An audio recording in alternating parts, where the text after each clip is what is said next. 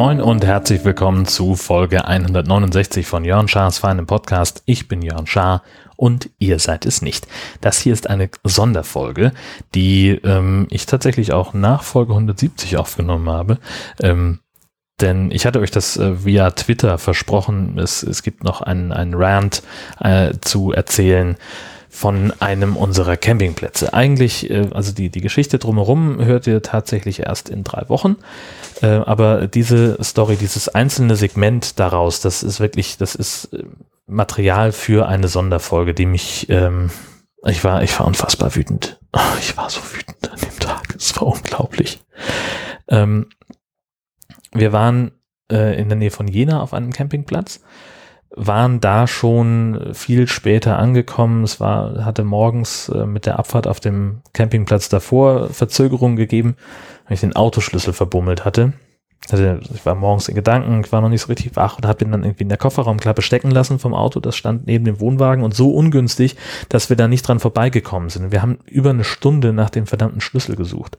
Wir hatten schon alles abgebaut. Es war alles im Prinzip fertig. Wir mussten nur noch den Wohnwagen dranhängen, den äh, von der von den Unterlegkeilen runterfahren und äh, wegfahren. Das ging nicht, weil wir das Auto nicht aufbekamen. Und ich war schon komplett verzweifelt, habe schon im Gedanken alles durchgespielt, was da passieren kann, wie das jetzt weitergeht und bla bla bla bla bla. Gut, und dann das, mit diesem Gefühl von, es kann heute nicht mehr schlechter werden, sind wir also nach Jena gefahren auf den Campingplatz, der war, hat uns auch, das erzähle ich alles, Details erzähle ich dann alles später so. Wir haben dann gesagt, ich stelle mir vor, dass wir Abend einen Grill anmachen. Muss man dazu sagen, ich habe unseren Campinggrill auch zu Hause vergessen.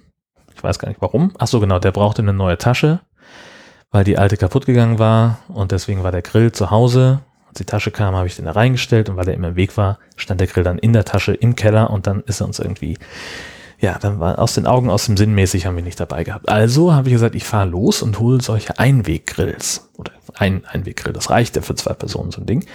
Hab also eingekauft bei Rewe irgendwie was ganz, irgendwie noch eine Pilz, Pilzpfanne für meine Frau und dies und das. Und dann habe ich noch Fleisch geholt und war eigentlich bester Dinge, bis ich zur Kasse kam. Da hatten sie keine, schon ein bisschen brastig zum nächsten Laden gefahren. Da hatten sie noch einen ganzen Berg und weil das so viele waren, habe ich gesagt, komm, für drei Euro Stück nimmst du gleich zwei mit. Wer weiß, wofür es gut ist. Vielleicht willst du ja nochmal grillen in der Zeit. Im Endeffekt war es sehr, sehr gut, dass ich zwei hatte. Äh, folgende Situation, äh, unser Stellplatz, es war halt nicht so parzelliert, sondern es war halt so, so ein relativ großer Platz. Da standen außer uns noch drei andere Wohnwagen herum und äh, zwei Zelte. Und äh, so fünf Meter vor unserem Wohnwagen war so ein Wasserhahn, so eine Wasserentnahmestelle und mit so einem bisschen betonierte Fläche drumrum. Und da habe ich gesagt, das ist der Punkt, da stelle ich den Grill hin, denn das war die einzige Stelle, die feuerfest war. Ne? Brauchst einen feuerfesten Untergrund. Diese Picknickgrills, diese Einwegdinger, die sind irgendwie fünf Zentimeter über dem Boden, die werden sehr, sehr heiß. Und ich wusste nur gar nicht, wie trocken oder nass das da war, wo wir waren. Und ich wollte einfach keinen Flächenbrand auslösen und gesagt, da stell ich ihn hin. Habe ich dann auch gemacht. Und gerade als ich, und das läuft so, dann machst du diese, dieses Ding auf und dann hast du halt irgendwie in so eine Aluschale, da sind mit Spiritus getränkte Holzkohle ist da unten drin und da drüber liegt so ein Blatt Papier, so ein komisches Zeug und da drüber ist der Rost. Und dann sollst du also das mit dem Feuerzeug irgendwie da rein und sollst das Papier anzünden und das reicht dann, um die Kohle in Brand zu setzen. Und das hatte ich gerade gemacht. Oder zwei Sekunden vor. Ich hatte den, den gerade hingestellt, habe noch was geholt und da kam noch irgendwie vom Wagen schräg gegenüber. Die hatten wir den ganzen Tag noch nicht gesehen kam, die kamen dann nach Hause und waren irgendwie vom Ausflug zurück und einer der, eins der Kinder rannte also gleich zu dem Wasserhahn und matschte da rum, hat gesagt, okay, ziehe ich den Grill ein bisschen vom Wasserhahn weg.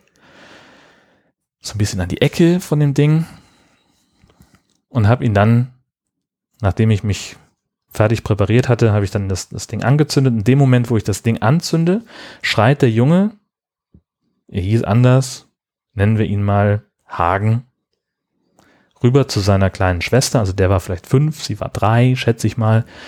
Die hieß auch anders, nennen wir sie mal Edith. Ähm, ruft er also rüber, Edith, pass auf, der Mann hat hier ein Feuer gemacht. Und dann ging's los. Dann ging's los. Keine vier Sekunden später steht die Mutter von Hagen und Edith vor mir, fünf Meter entfernt, die Hüften, äh, die, die Arme in die Hüften gestellt und sofort im Apache-Kampfhelikopter-Mutter-Modus. Finden Sie das gut? So, was denn? Ja, Sie machen ja offenes Feuer. Hier ist gleich das, Kinder, äh, das, das Klettergerüst für die Kinder. Hier spielen ja auch Kinder. Kann denn nicht einmal jemand an die Kinder denken? Hier spielen auch Kinder und hier kommen auch andere Kinder vom Campingplatz zum Spielen. Hier finden Sie das etwa gut, dass Sie hier offenes Feuer machen. Und ich war so perplex, dass ich nicht antworten konnte normalerweise, was ich, ich nehme, ich war komplett vor den Kopf gestoßen und hatte überhaupt keine Antwort parat, sondern nur Wut. Und sie stand da also, mault mich an und ich nehme mir immer vor in solchen Situationen, ich, und ich schaffe es nie. Ich nehme mir immer vor, wenn jemand so auf mich zukommt, durchzuatmen und erstmal zu sagen, guten Tag. Einfach um dem zu signalisieren, hey, du benimmst dich gerade wie die Axt im Walde. Ich schaffe es nie. Gut, und äh, diese Apache-Kampfhelikoptermutter, übrigens bezeichnenderweise kommt sie aus Berlin und äh, ich, ich kenne inzwischen etliche Leute aus Berlin, die ich sehr schätze, auch Eltern, die ich sehr schätze, aber die erfüllt halt wirklich so, erfüllte in dem Moment dieses Klischee der Berliner Hipster-Mutti, die, ach, ich will mich da gar nicht auslassen. Denn das führt jetzt auch zu weit. Also von, vom Grill bis zu dem Klettergerüst waren es noch geschätzt dreieinhalb Meter. Ich hätte sagen können, ja, hier spielen Kinder, aber Kinder sind schlau und haben Augen und die können lernen, dass ein Grill eine potenzielle Gefahr ist und dass sie sich davon fernhalten sollen. Ich bin in der Nähe des Grills, ich lasse den nicht unbeaufsichtigt, sie lassen am besten ihre Kinder nicht unbeaufsichtigt und wir kommen uns nicht in die Quere. Hätte ich sagen können wenn ich nicht so perplex gewesen wäre. Ich kenne das nicht vom Campingplatz. Auf dem Campingplatz ist es eigentlich immer eine Atmosphäre, die entspannt ist, Leute helfen einander, man, man, man geht freundlich miteinander um, man lässt sich weitestgehend in Ruhe und Camping hat ja auch immer irgendwie was von Improvisation und gegenseitiger Rücksichtnahme. Und dann, dass man halt einfach erkennt, okay, äh, meine Güte, das waren irgendwie, das war ein Platz von schätzungsweise 1000 Quadratmeter wo unsere Wohnwagen standen. Und da stand nun neben meinem Grill 2,50 Meter entfernt das Klettergerüst. Selbst wenn Hagen auf dieses drei Meter hohe Klettergerüst geklettert wäre, wenn sie ihm das erlaubt hätten, und sich vom obersten Punkt in Titanic, ich bin der König der Welt Manier, in Richtung meines Grills gestürzt hätte, wäre dieses Kind immer noch nicht in der Nähe des Grills aufgeschlagen sondern in, mindestens einen Meter weg. Wäre also in Sicherheit gewesen. Und die hat also so rumgezählt, die ließ mich auch gar nicht zu Wort kommen. Also der, der Grill brannte schon, das Papier brannte schon, das war also für mich völlig ausgeschlossen, dass ich diesen Grill irgendwie bewege. Und es gab auch keinen anderen Platz, wo ich den hätte hintun können. Das konnte die auch deutlich sehen. Also ich hätte die Alternative wäre gewesen, entweder eine andere betonierte Fläche, das war aber die, die so, so eine überdachte, da stand so eine überdachte Bank für die Leute, die im Zelt da wohnen, dass die halt eine Sitzgelegenheit haben. Da standen auch die Fahrräder der Leute, das war also voll. Es war auch nah an einem Busch, also es war, es war mir auch, das war nicht, nicht ideal. Oder halt der Weg. Auf dem fuhren aber Autos und Leute mit Wohnwagen und das war nicht wahnsinnig viel Platz da. Also war das, das war der einzige Ort, wo der Grill stehen konnte. Und die hat so lange rumgehühnert, dann kam irgendwann auch noch ihr Mann und hat dann noch, ja, finden Sie das gut? Mit den Kindern und dem Feuer? Und sie immer noch die ganze Zeit, ja, genau, und sagt doch auch mal was. Und mault mich da an und dann hat meine Frau dann noch irgendwie versucht, so ein bisschen deeskalierend zu wirken. Also komm, weißt du was? Ich mache das Ding jetzt erstmal aus und dann gucken wir mal weiter. Habe also drei Hundenäpfe voll Wasser genommen. Das Wasser war ja nun in der Nähe. Das passierte auch unter Aufsicht. Ja, und Hagen musste das Wasser aufdrehen, damit er auch was zu tun hat, damit ich das nicht mache. Weil Hagen nun mal derjenige ist, der Wasser aufdrehen kann. Und dann habe ich also drei mal 500 Milliliter Wasser da reingeschüttet. Das Ding schwamm. War ja noch nicht so richtig am Brennen. Ne? Das war ja einfach, ging nur darum, dieses Anzündpapier wieder zu löschen. Und ganz auf Nummer sicher zu gehen. Und dann waren die zufrieden, sind abgehauen. Hagen ist dann pflichtschuldig einmal auf das Klettergerüst gerüst, äh, ge, ge, gerannt, geklettert und hat ist einmal runtergerutscht. Und dann haben die ansonsten 30 Meter von uns entfernt mit so einem Klettball gespielt. Es wäre überhaupt kein Problem gewesen, dass ich da meinen Grill anmache. Es ging einfach nur ums Prinzip. Und sowas macht mich fertig. Also ich konnte, meine Frau guckte mich an und sagte, ich, das mit dem Schlüssel war heute nicht das Schlimmste, was dir passiert ist. Ja, nein, war es nicht. Und wir haben also, ich habe dann gesagt, okay, was, was mache ich denn jetzt? Wo, wo kann ich denn jetzt hier? Ich habe keine, so, ich war also wirklich, ja, man kann sagen, ich war verzweifelt. Ich wusste nicht, also ich wollte so gerne grillen und die, und die einzige Möglichkeit wurde mir genommen. Ich habe dann noch irgendwie überlegt, wo kann ich noch hingehen, wo kann ich den Grill anmachen, aber dann wäre ich irgendwie außer Sichtweite gewesen, das wäre alles irgendwie kacke gewesen. Und habe dann erstmal den, den, das Wasser von dem Grill ausgeschüttet und habe den Grill irgendwie zu einem Müllbeutel gebracht, der da am Weg stand. Und dann kam ich eben an einem anderen Campingwagen vorbei und die Leute sprachen mich dann an und sagten, Entschuldigung, durften Sie jetzt da nicht grillen? Ich so, nee, das ist zu gefährlich. Hagen und Edith könnten sich verletzen. Offenes Feuer, in weniger als zehn Metern Entfernung von Kindern geht nicht. Ja, sagt er. Das, also die waren beide ernsthaft, die waren mindestens genauso konsterniert wie ich, was mich sehr beruhigt hat in dem Moment. Sagt er, was machen Sie jetzt? Ich sage, ich habe keine Ahnung. Ja, sagt er, pass auf, dann nehmen Sie jetzt mal hier meinen Grill, da ist noch Kohle unten drin, aber ich sehe, Sie haben ja wohl noch, ich hatte zum Glück, hatte ich ja zwei gekauft. Sagt er, Sie haben ja da noch einen, stellen Sie den doch einfach auf unseren Grill drauf, auf den Rost und dann können Sie den ein bisschen näher zu Ihrem Wohnwagen hinstellen und dann wird es wohl gehen. Sag ja, hoffen wir's. Und das war natürlich, das ist halt genau das, was ich meine, ne? Freundlicher Umgang, Höflichkeit.